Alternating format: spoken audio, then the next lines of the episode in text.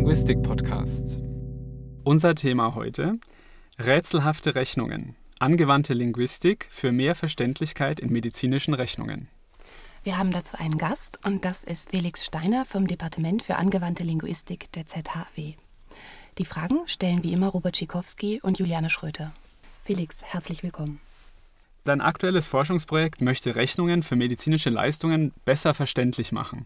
Was ist denn an solchen Rechnungen genau problematisch? Wir finden zwei Dinge problematisch. Äh, wir finden die Rechnungsform die Darstellung, so wie die Rechnung aussieht, problematisch. Wir finden zweitens die Sprache, die einzelnen Rechnungspositionen problematisch. Die Rechnungsform, die Darstellung sieht zunächst relativ technisch aus. Man hat den Eindruck einer Tabellenform, einer Matrixform, die ist sehr gedrängt und die enthält sehr viele Informationen, die für Laien undurchschaubar, undurchsichtig sind. Mhm.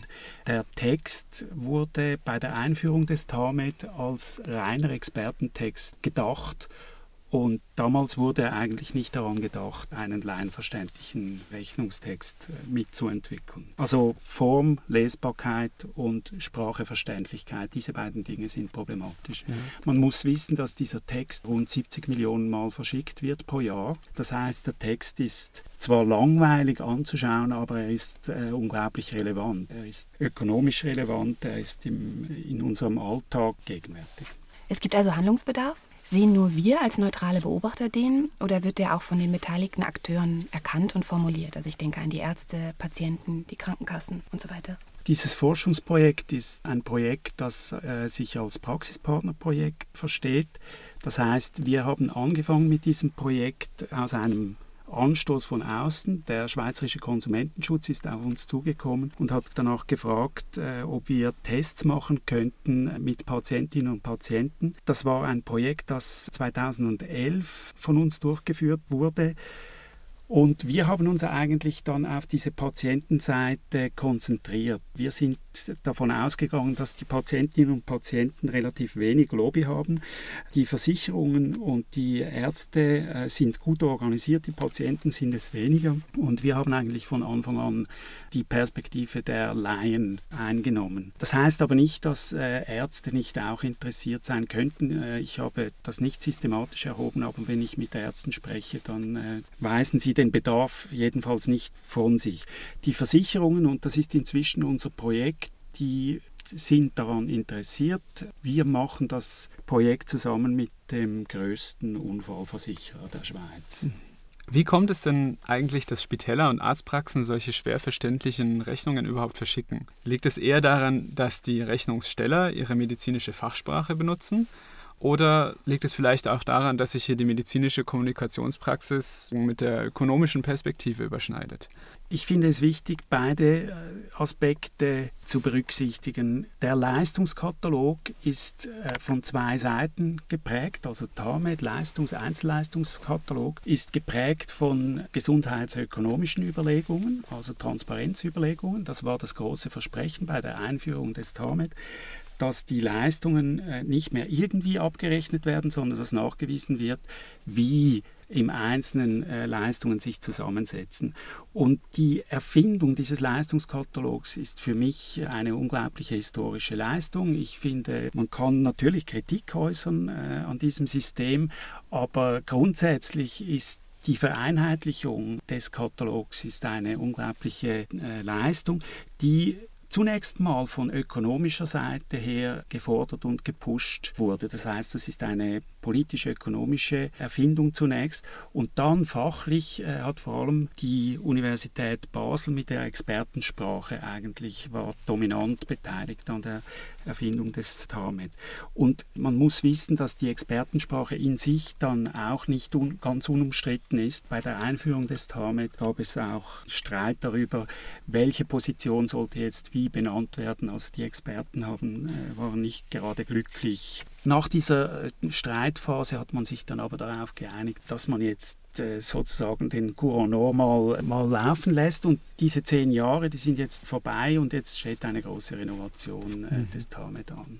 Und in welche Richtung gehen jetzt eure Innovationsvorschläge? Was kann man an der Sprache von medizinischen Rechnungen konkret verbessern? Die Expertensprache ist für Laien relativ abstrakt. Ich habe Rechnungsbeispiele hier mitgebracht. Ich kann vielleicht ein Beispiel einer Position aus einer normalen Hausarztpraxis mal bringen. Äh, da steht, am 6.11. war jemand beim Arzt und hat eine Präsenztaxe für das ärztliche Praxislaboratorium pro Patient mit Konsultation inklusive Laboranalysen und pro Tag bezahlt. Das ist eine Position, die hat am Schluss 10 Franken gekostet und das ist jetzt für jemanden, der solche Rechnungen jeden Tag sieht, ist das vielleicht normal, aber für einen Laien äh, ist es nicht gerade selbstverständlich, dass er für die Präsenz eines Labors eine Taxe zu bezahlen hat. Und das heißt, wir versuchen eigentlich bei unseren Übersetzungen ein Kategoriensystem zu entwickeln, das zunächst auf der Erfahrung des Patienten beruht und sagt Labor, Doppelpunkt, Präsenztaxe. Wir kehren eigentlich die Reihenfolge häufig um. Also wir beginnen beim Konkreten und liefern dann das Abstrakte nach. Also wir sagen Medikament, Doppelpunkt und dann kommt der komplizierte Name mhm. vielleicht dann noch nachgeliefert. Mhm. Also das ist uns wichtig, das Kategoriensystem. Wir übersetzen eigentlich immer in Grobkategorien, also Untersuchungsgespräch, Behandlung, Labor, Medikament, Untersuchung. Mhm. Das ist uns wichtig. Und das Zweite ist dann, wenn es Entsprechungen gibt aus der Fachsprache, dann sagen wir zum Beispiel anstatt Koloskopie, sagen wir Darmspiegelung. Das ist jetzt vielleicht ein besonders einleuchtendes Beispiel wenn Patientinnen und Patienten zum Arzt gehen, dann wissen sie vielleicht am Schluss, dass sie eine Koloskopie über sich ergehen lassen haben. es ist vielleicht auch einfach einfacher zu sagen, das war eine Darmspiegelung. Also diese beiden Schritte, die verbinden wir miteinander. Wir machen das Kategoriensystem und wir ersetzen expertensprachliche Termini durch laienverständliche. Ja. Darf ich nochmal nachfragen? Du hattest eingangs gesagt, ihr unterscheidet zwischen Lesbarkeit und Verständlichkeit. Mhm. Die Verbesserungsvorschläge, die du jetzt genannt hattest, liegen im Bereich mhm. der Verständlichkeit. Ja wenn ich es richtig ja. verstanden habe. Ja. Das heißt, es geht darum, wie kann man bestimmte Formulierungen anders gestalten, so dass der Laie auch versteht, was gemeint ist. Mhm. Wenn ich jetzt aber ich schiele hier nach rechts, das mhm. Beispiel anschaue, das du mhm. vorliegen hast, dann sehe ich auf den ersten Blick, dass diese Rechnungskopie, die hier vorliegt, auch grafisch sehr ungünstig mhm. gestaltet ist. Mhm. Also sie ist sehr wenig übersichtlich, ähm, es ziehen mhm. sich sehr lange Linien über das Blatt. Alles, was aufgelistet ist an einzelnen Positionen, ist in Großbuchstaben geschrieben. Das heißt, auch auf dieser Ebene ist es mhm. schwer verständlich bzw. schwer lesbar. Schwer lesbar. Habt ihr mhm. da auch Änderungsvorschläge? Ja, uns schwebt eigentlich etwas vor, so in die Richtung der Telefonrechnung. also etwas besser lesbares, etwas, äh, was im Rechnungskopf eine Zusammenfassung enthält, weil wir bei unseren Untersuchungen gemerkt haben, dass äh, Rechnungen sehr stark nach Konventionen äh, auch gelesen werden. Und uns sagen unsere Probanden, dass sie einfach erwarten, rechts oben äh, ein Total zu haben und dann sozusagen top-down den Text nachzuvollziehen. Also ich habe total 600 Franken zu bezahlen, die Rechnung ist fällig am so und so vielten und nachher wird nachgeliefert sozusagen schrittweise, was wann gemacht wurde. Also häufig sind Rechnungen dann eben nicht ganz so einfach, dass man einfach an einem Tag beim Arzt war, sondern gerade bei Unfällen hat man mehrere Termine und die Chronologie ist für die Laien sehr wichtig für das Verständnis der Rechnung. Also der Nachvollzug der einzelnen Sitzungen.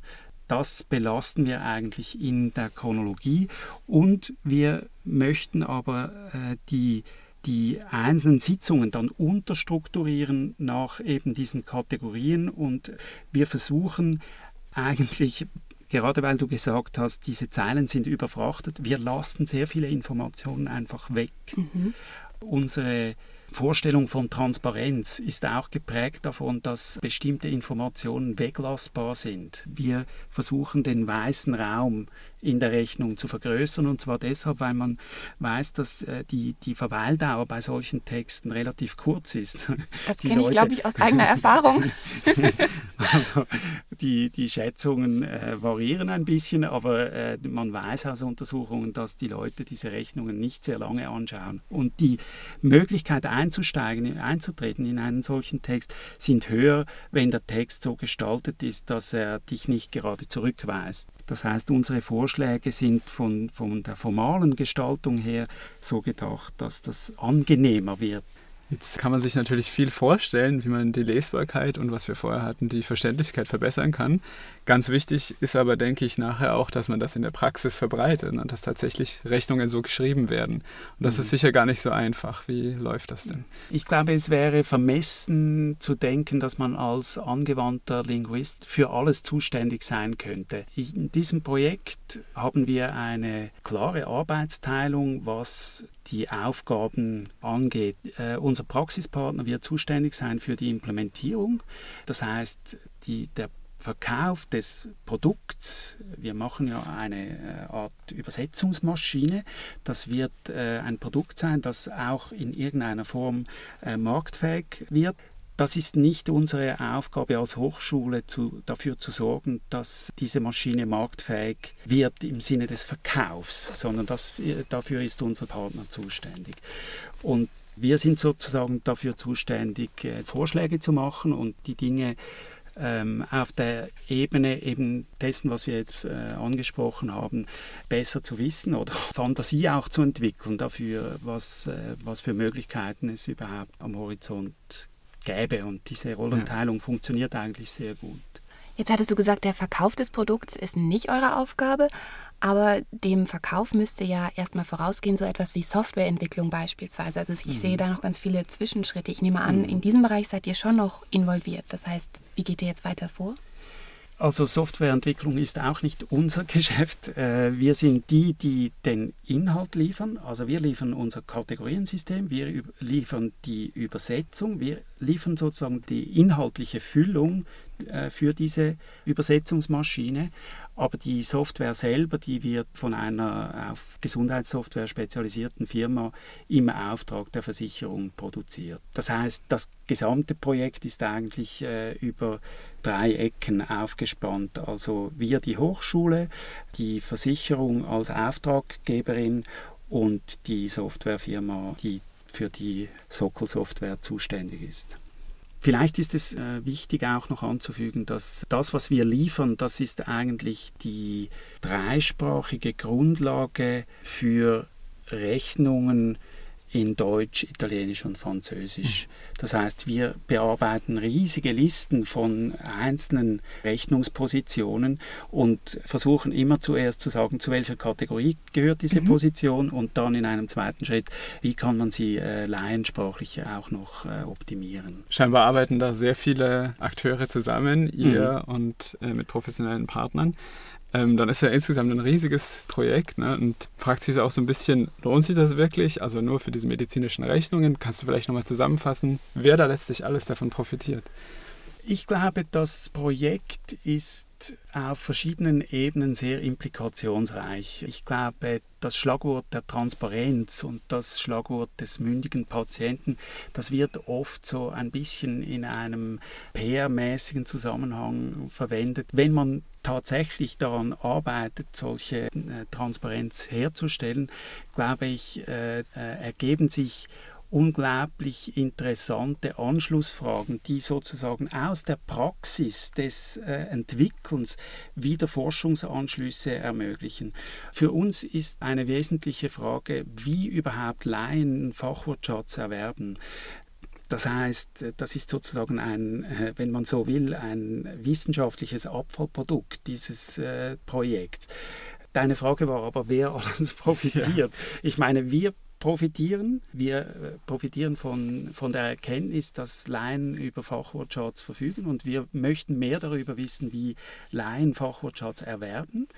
Das ist das eine. Und das andere ist, dass meines Erachtens auch in diesem Dreieck Arzt, Versicherung und Patient eigentlich alle mit profitieren, wenn die Beziehung, die kommunikative zwischen den Akteuren verbessert wird. Und dieses Projekt verstehe ich eigentlich als Verbesserung dieser Kommunikationsbeziehung zwischen diesen dreien. Aber geht es nur um die Beziehung oder geht es denn wirklich vielleicht auch um handfeste ökonomische Vorteile, die so ein Projekt liefern könnte?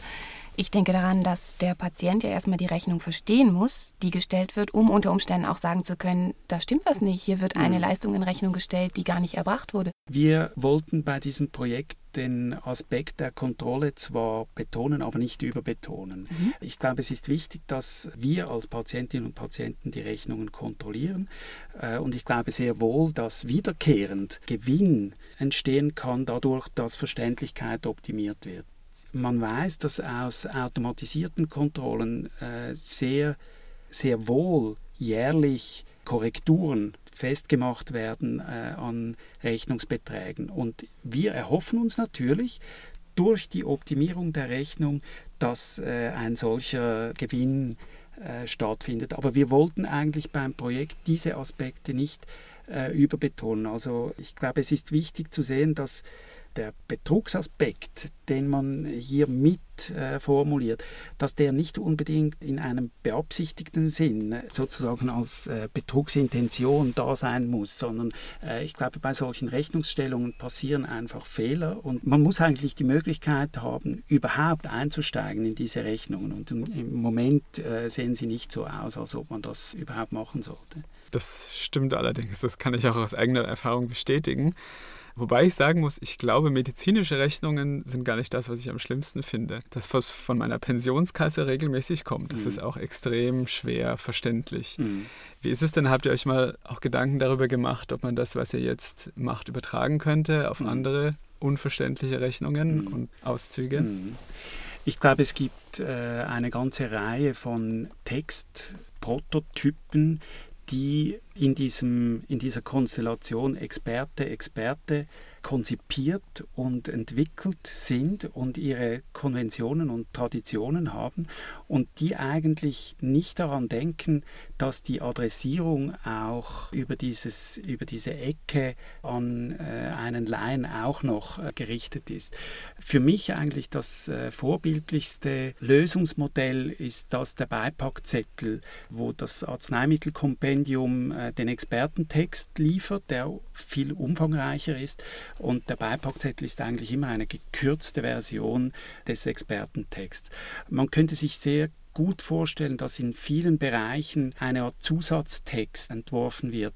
Im medizinischen Bereich zum Beispiel die ganzen Arztberichte, die Austrittsberichte, die sind eigentlich gerichtet an andere Ärztinnen und Ärzte, wobei eben die Patienten das häufig auch zu Gesicht bekommen und dann ratlos sind, sprachlich überfordert sind, diagnostisch äh, nicht recht wissen, was das jetzt alles bedeutet. Und ich glaube, dass hier sehr wohl Möglichkeiten äh, bestehen würden, Textangebote zu machen, die die ähm, Schwellenhöhe für die Laien äh, gut machen würden. Das heißt, es gibt also noch viel zu tun für euch. Äh, ich glaube auf jeden Fall. Felix, vielen Dank für das Gespräch. Sehr gern geschehen.